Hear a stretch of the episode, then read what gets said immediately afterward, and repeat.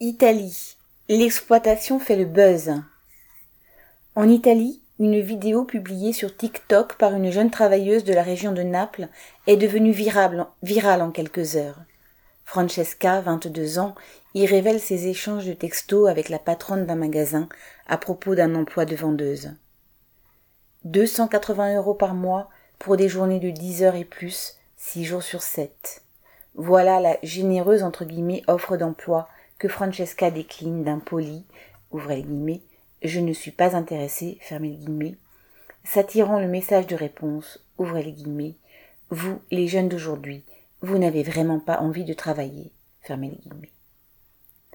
En Italie comme ailleurs, la pénurie de main-d'œuvre, notamment dans les bars, les restaurants, mais aussi le commerce, suscite des commentaires politiques dénonçant les dispositifs d'aide, le RSA en France ou le revenu de citoyenneté en Italie, etc., qui, ouvrez les guillemets, n'incitent pas à accepter le travail, fermez les guillemets. La vidéo de Francesca et l'avalanche de témoignages et de commentaires de travailleurs, jeunes et moins jeunes, qu'elle provoque, montrent que c'est l'exploitation que ceux-ci n'acceptent pas. Надя Канталя.